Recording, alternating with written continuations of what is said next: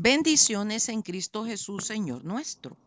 En este estudio 574 revisaremos una nueva parábola, la 11, el gran banquete.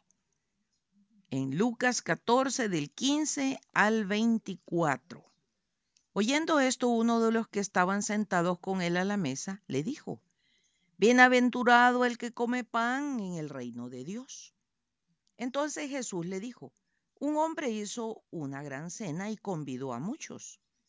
Y a la hora de la cena envió a su siervo a decirle a los convidados, venid, que ya todo está preparado.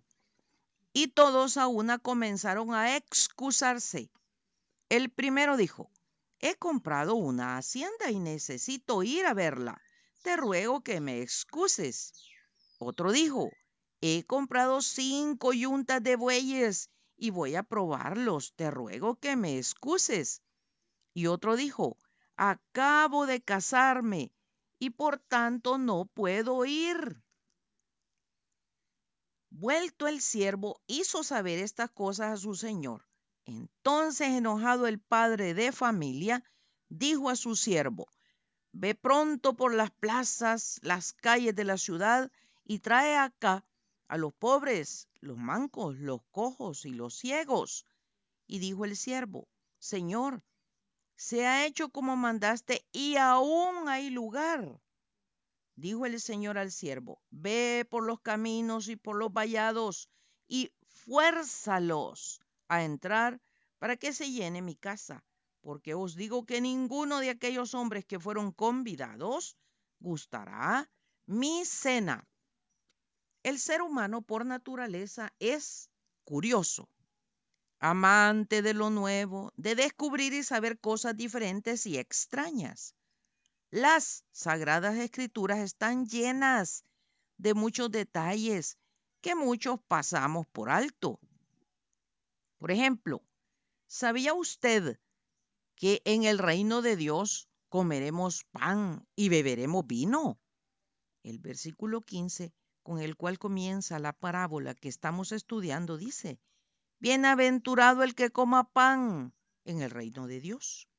Y con respecto al fruto de la vid, vino nuevo, Mateo 26, 29 dice, y os digo que desde ahora no beberé más de este fruto de la vid hasta aquel día en que lo beba nuevo con vosotros en el reino de mi Padre. No no vaya a pasar como al gato que la curiosidad nos mate.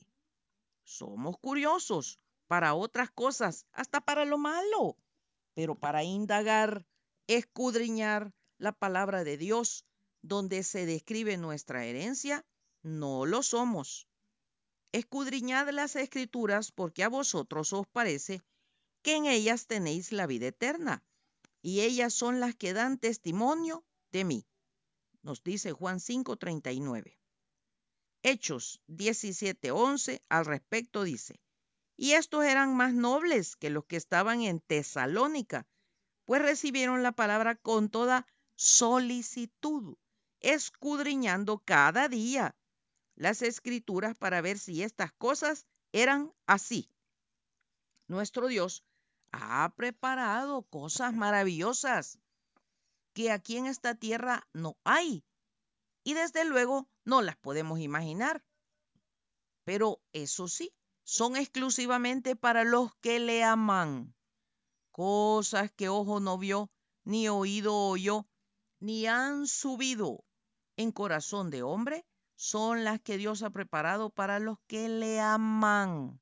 Primera Corintios 2, 9. Dios ha hecho la invitación a toda la humanidad a gozar de la eternidad en su reino. Por esto lo compara a dar una gran fiesta, un gran banquete. Todo está listo. El siervo ha sido enviado a llamar a los invitados. Venid, que ya todo está preparado. Pero ¿qué pasa? Los convidados comenzaron a excusarse.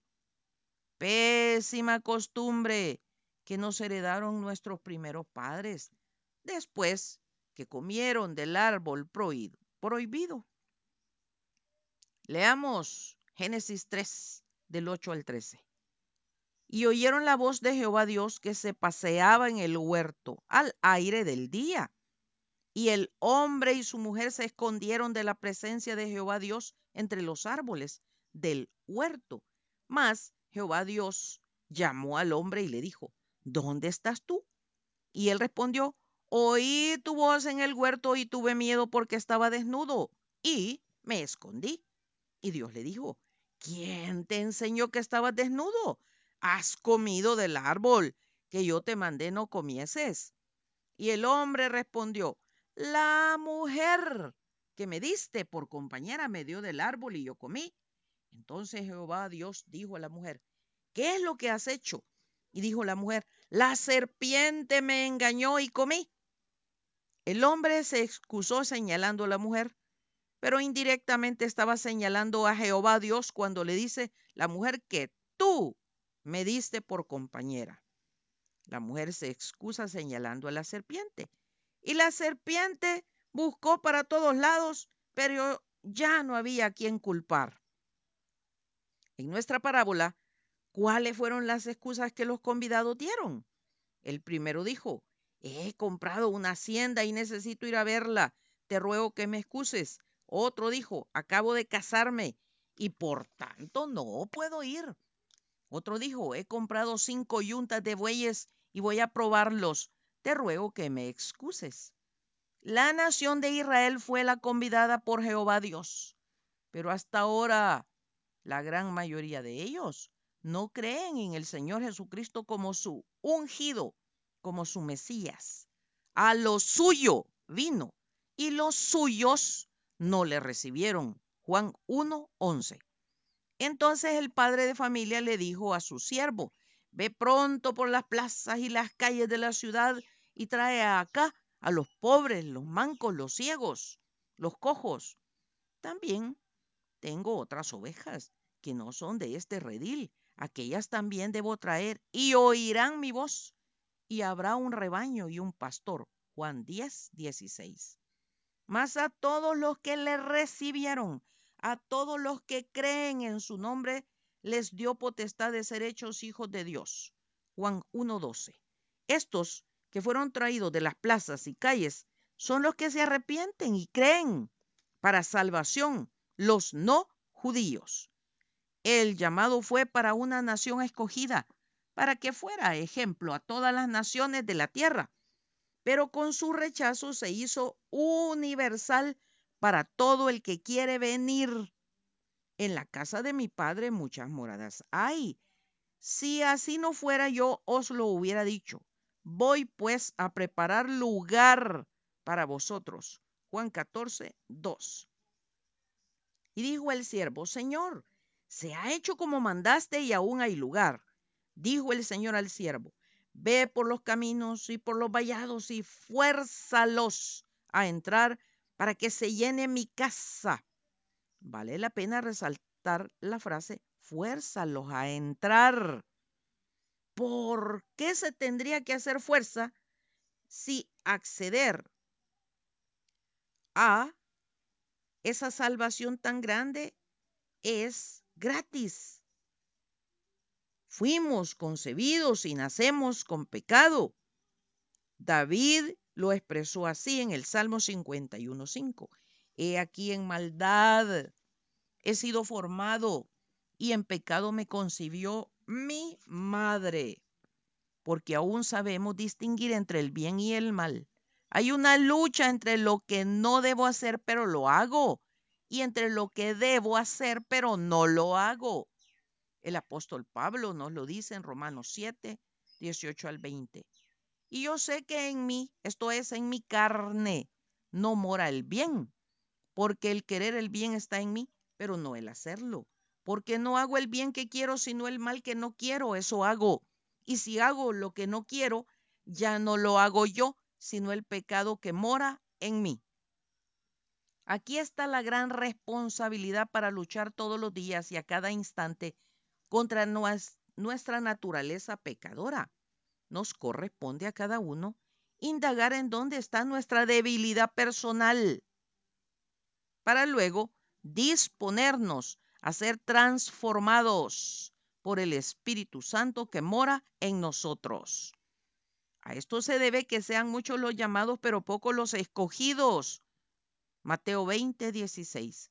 No todos se disponen. Tal cual en la parábola, todos fueron llamados, pero ellos por su propia voluntad decidieron rechazar la invitación por priorizar lo material, lo carnal, lo que interesa en este mundo. Dios, a través de su santa palabra, hace fuerza y nos da fuerza.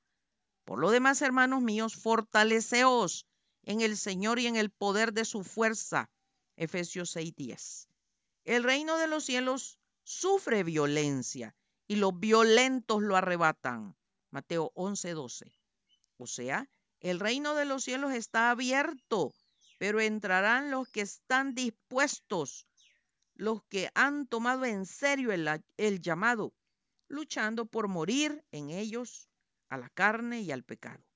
Haced morir, pues, lo terrenal en vosotros, fornicación, impureza, pasiones desordenadas, malos deseos y avaricia, que es idolatría, cosas por las cuales la ira de Dios viene sobre los hijos de desobediencia. Colosenses 3, 5 y 6.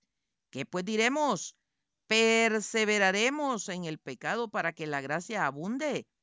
En ninguna manera, porque los que hemos muerto al pecado, ¿cómo viviremos aún en él? Romanos 6, 2, 1 y 2. Esta fuerza que debemos hacer es segundo a segundo, minuto a minuto, hora tras hora, día tras día, por ser ejemplo para otros, como misioneros y embajadores de nuestro Salvador a un mundo corrupto y cegado por el pecado. Pero vosotros, amados, edificándoos sobre vuestra santísima fe, orando en el Espíritu Santo, conservaos en el amor de Dios, esperando la misericordia de nuestro Señor Jesucristo para vida eterna. A algunos que dudan, convencedlos, a otros salvad, arrebatándolos del fuego, y de otros tened misericordia con temor, aborreciendo aún la ropa contaminada por su carne. Judas 20, 23. La decisión es suya y mía. Daremos excusas para no cumplir la voluntad del Padre, la cual es que ninguno se pierda. Cada persona tiene un tiempo y un espacio único para colaborar con el reino de nuestro Dios. Nadie puede sustituirnos porque nuestro amoroso Padre nos hizo únicos. Algunos dan la excusa que desde siempre han escuchado que el reino de Dios se establecerá en esta tierra, que el Señor volverá por sus redimidos, pero que nunca viene y el mundo cada vez se vuelve más caótico. Otros todavía más rebeldes dicen, ¿por qué Dios permite tanta maldad? Si es Dios, ¿por qué no hace algo? Jehová Dios ya hizo todo, ofreció lo máximo a su Hijo único, al Señor Jesucristo como Salvador, que nos ha invitado a venir al reino de Dios. El mal está en este mundo porque los hombres niegan a Dios y a su poder para transformar las vidas. El Señor no retarda su promesa según algunos la tienen por tardanza, sino que es paciente para con nosotros, no queriendo que ninguno perezca, sino que todos procedan al arrepentimiento. Pero nosotros esperamos según sus promesas, cielos nuevos y tierra nueva en los cuales mora la justicia. Segunda Pedro 3, 9 y 13. Vi un cielo nuevo y una tierra nueva, porque el primer cielo y la primera tierra pasaron, y el mar ya no existía más. Y yo, Juan, vi la santa ciudad, la nueva Jerusalén, descender del cielo de Dios, dispuesta como una esposa ataviada para su marido. Y oí una gran voz del cielo que decía, He aquí el tabernáculo de Dios con los hombres y Él morará con ellos y ellos serán su pueblo. Y Dios mismo estará con ellos como su Dios. Enjugará a Dios toda lágrima de los ojos de ellos y ya no habrá muerte, ni habrá más llanto, ni clamor, ni dolor, porque las primeras cosas pasaron. Y el que estaba sentado en el trono dijo, He aquí yo hago nuevas todas las cosas. Y me dijo, escribe, porque estas palabras son fieles y verdaderas. Y me dijo, hecho está. Yo soy el alfa y la omega, el principio y el fin. Al que tuviere sed, yo le daré gratuitamente de la fuente del agua de la vida. El que venciere heredará todas las cosas y yo seré su Dios y él será mi hijo. Pero los cobardes e incrédulos, los abominables y homicidas, los fornicarios, hechiceros, los idólatras y todos los mentirosos tendrán su parte en el lago que arde con fuego y azufre, que es la muerte segunda. Apocalipsis 21, del 1 al 8. ¿Aceptará usted el llamado del Señor para celebrar en su reino por la eternidad? Ojo, Maranata, Cristo viene pronto. Será hasta el próximo domingo que iniciaremos con otra parábola. Esto si Dios nos presta la vida. Atentamente, Lic Acevedo, colaboradora de Riego.